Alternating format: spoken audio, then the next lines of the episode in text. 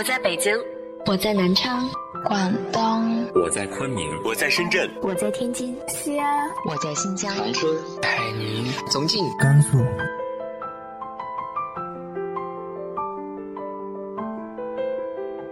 这里是 FM 幺八零八四，昨天的你的现在的未来，我是主播背着吉他的蝙蝠女侠。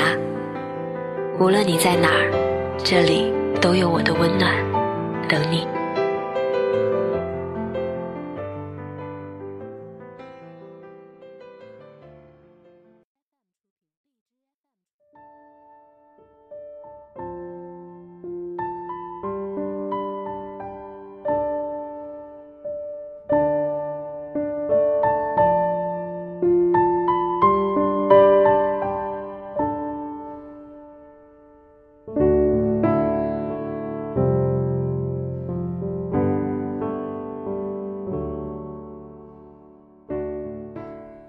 嗨，亲爱的你，晚上好。我想，长大的过程，就是我们从回忆那些零星的过去，然后慢慢淡忘，最后怀念那个过去的自己。今天要和大家分享一篇童年记忆，来自于胡子。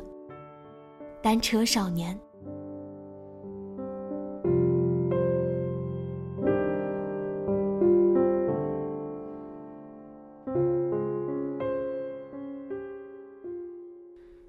很小的时候，家里有一部载重单车，一部轻便单车。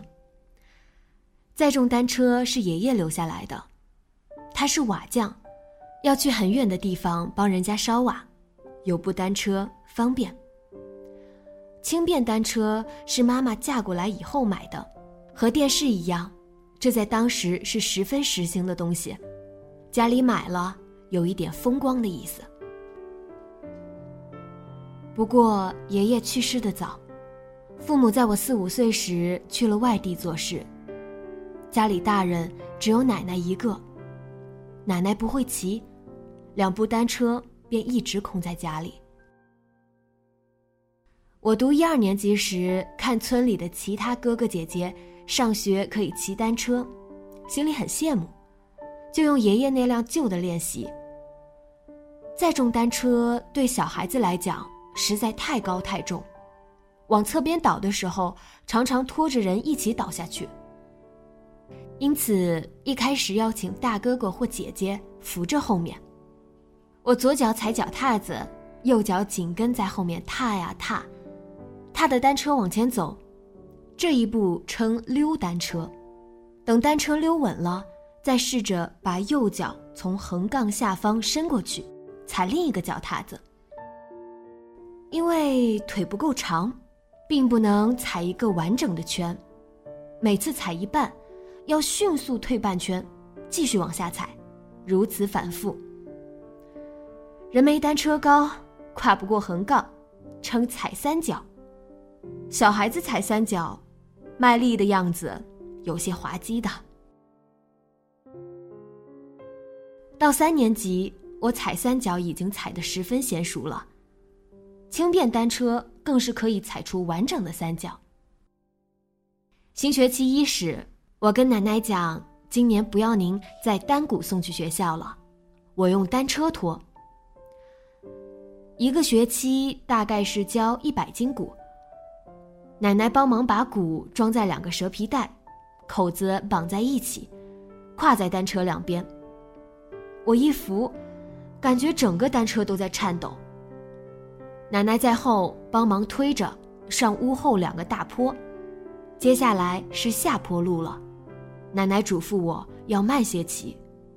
我讲：“您放心，回去吧。”结果，骑到大坡里，坡太陡。一慌张，单车侧翻了。人倒是没摔着，但生怕被人撞见了丢脸，于是赶忙起身扶。然而，无论是从正面拽，还是从另一面抬，都无济于事，急得我大汗直流，最后力气用尽，坐在地上发愁，直到有大人过身，才终于把单车扶起来。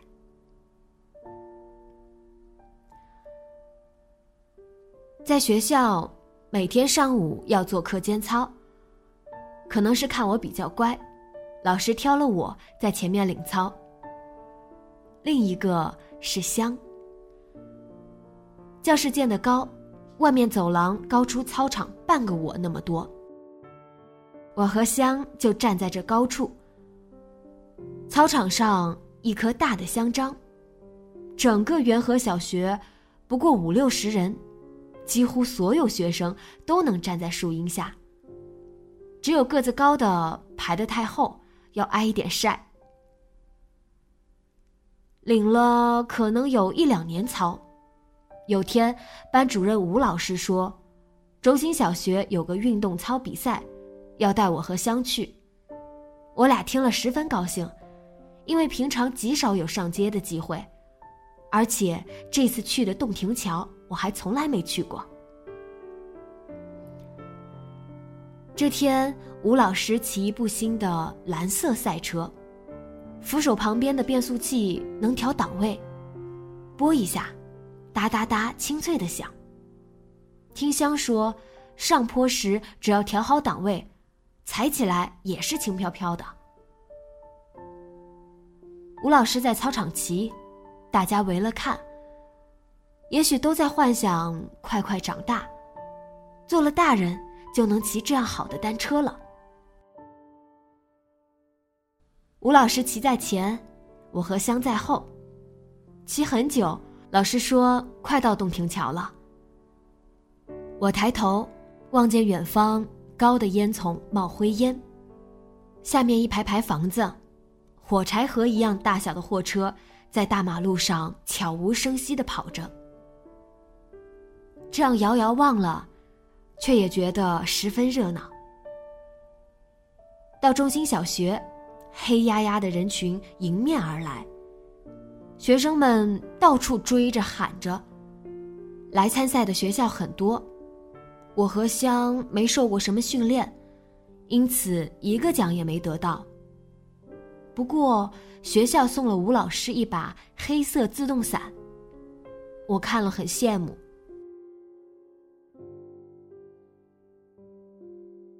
好像经常渴望快快长大。我年纪低，放假也多。而湾里的哥哥姐姐去了更远的岛山桥小学读六年级。有天放假在姑姑家，就我一个小孩子。无聊之中，忽然生出要去岛山桥看六年级学生上学是什么样子的念头。姑姑结婚不久。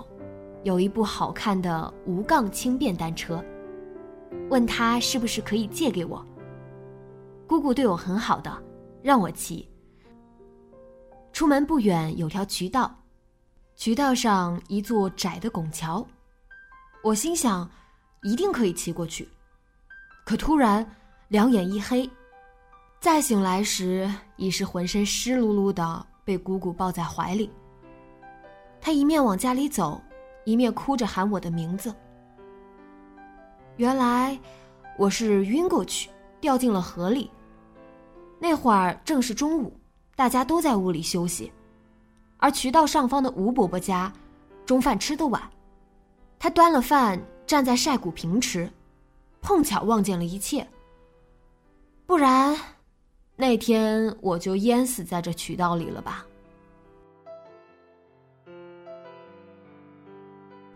盼星星盼月亮，终于上初中了。中学在十多里以外的镇上，奶奶宠我，到街上买了部蓝色赛车给我骑。这部单车是我的宝贝，每天骑完用水冲一道，钢圈用手巾擦的锃亮，下雨天都不舍得骑。那时流行往钢丝上嵌一颗颗五颜六色的珠子。单车推着走，或者骑着才起步时，无数的珠子不断从上往下落，一颗一颗，悦耳撞得响。也有的是往两根钢丝之间嵌花花绿绿的塑料圆片，圆片边上有缝隙，原本是用来镶模型的，但用在单车上也很好看。一面骑，一面听风擦过圆片，发出浑厚呼呼声，觉得十分潇洒。有了好单车，有时不惜绕一二十里，从这个镇取到另一个镇再回家，为的是在两镇之间的柏油路上骑一骑快车。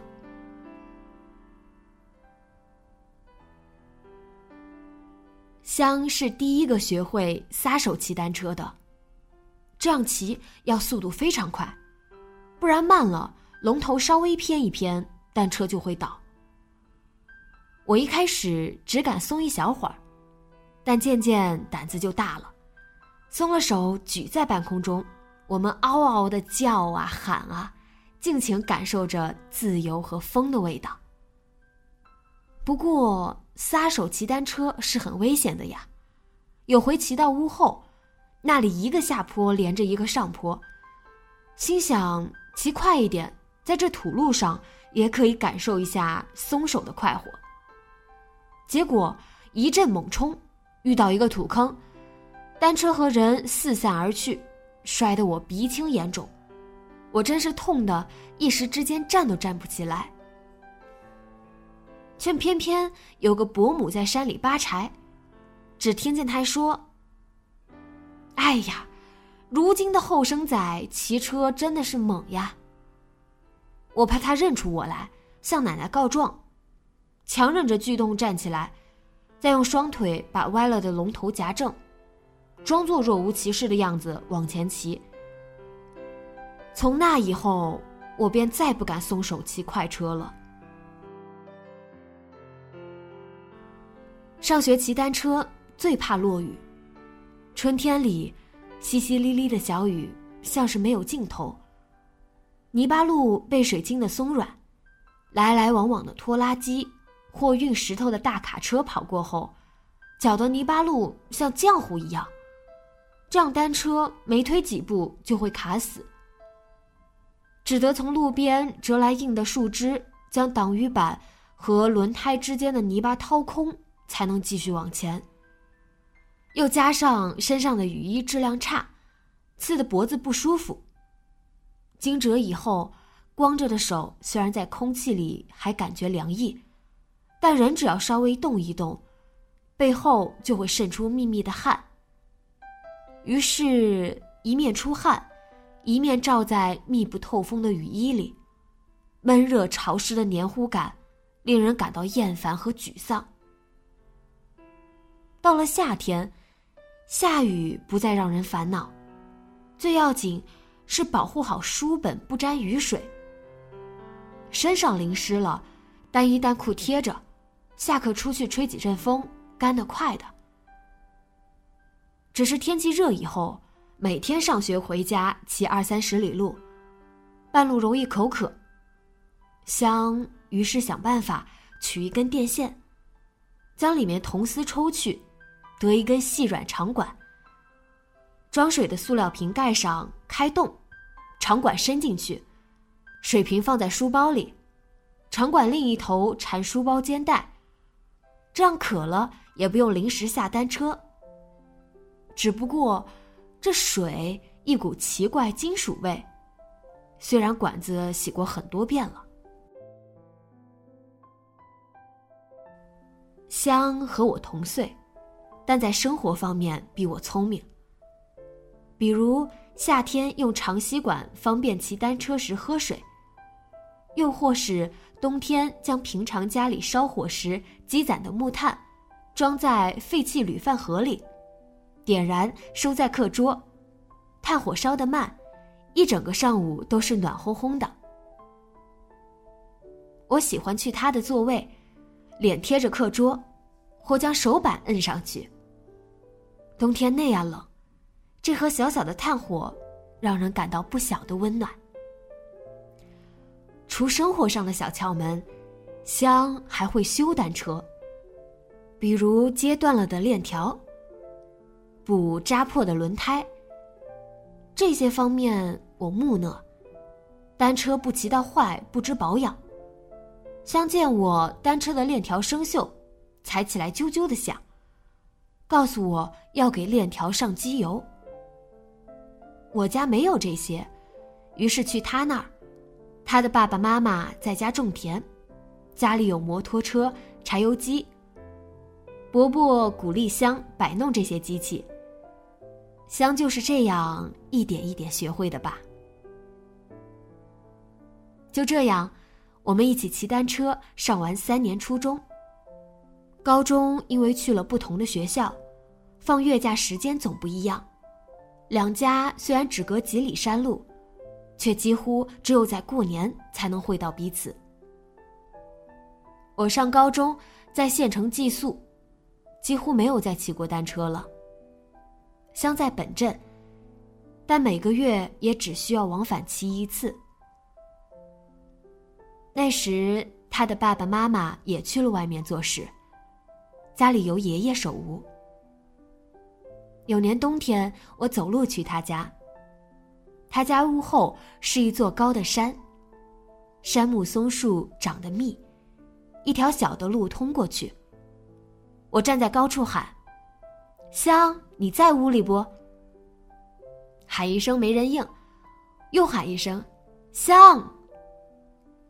这时听见他应，在屋后门推开，他站在门槛上说：“你来啦。”我于是从陡坡走下去，进屋一起烤火聊聊天。再后来，我们都考上了大学。我学英语，他学计算机。我们最后一次见面是两年前的春节。那时我研究生快毕业了，正发愁不知找什么工作。而香已经在上海一家软件公司工作了好几年。他说，公司要派他去德国学习一段时间。我听了，觉得他很了不起。从这样一个小小山村走了出去。现在，我想，其实我们两个都是了不起的，因为我也到了这万里之外的岛国上了两年班。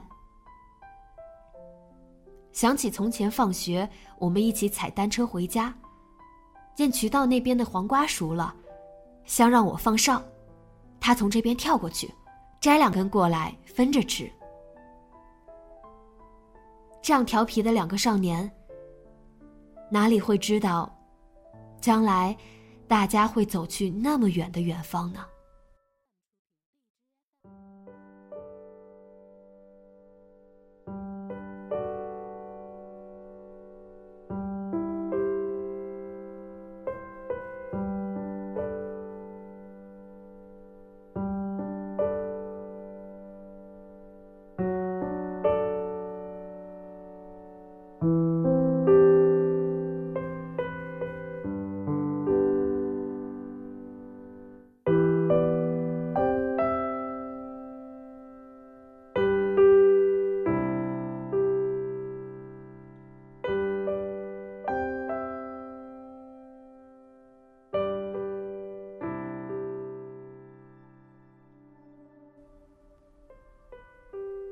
你的童年玩伴现在还好吗？你们又有着怎样的童年记忆呢？直接在节目下方留言分享给我吧。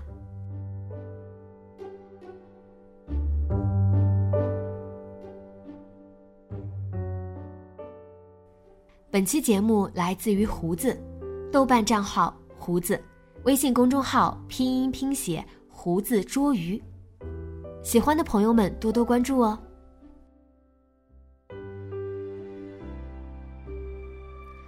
今天的节目就到这里，节目原文请关注微信公众号“背着吉他的蝙蝠女侠”。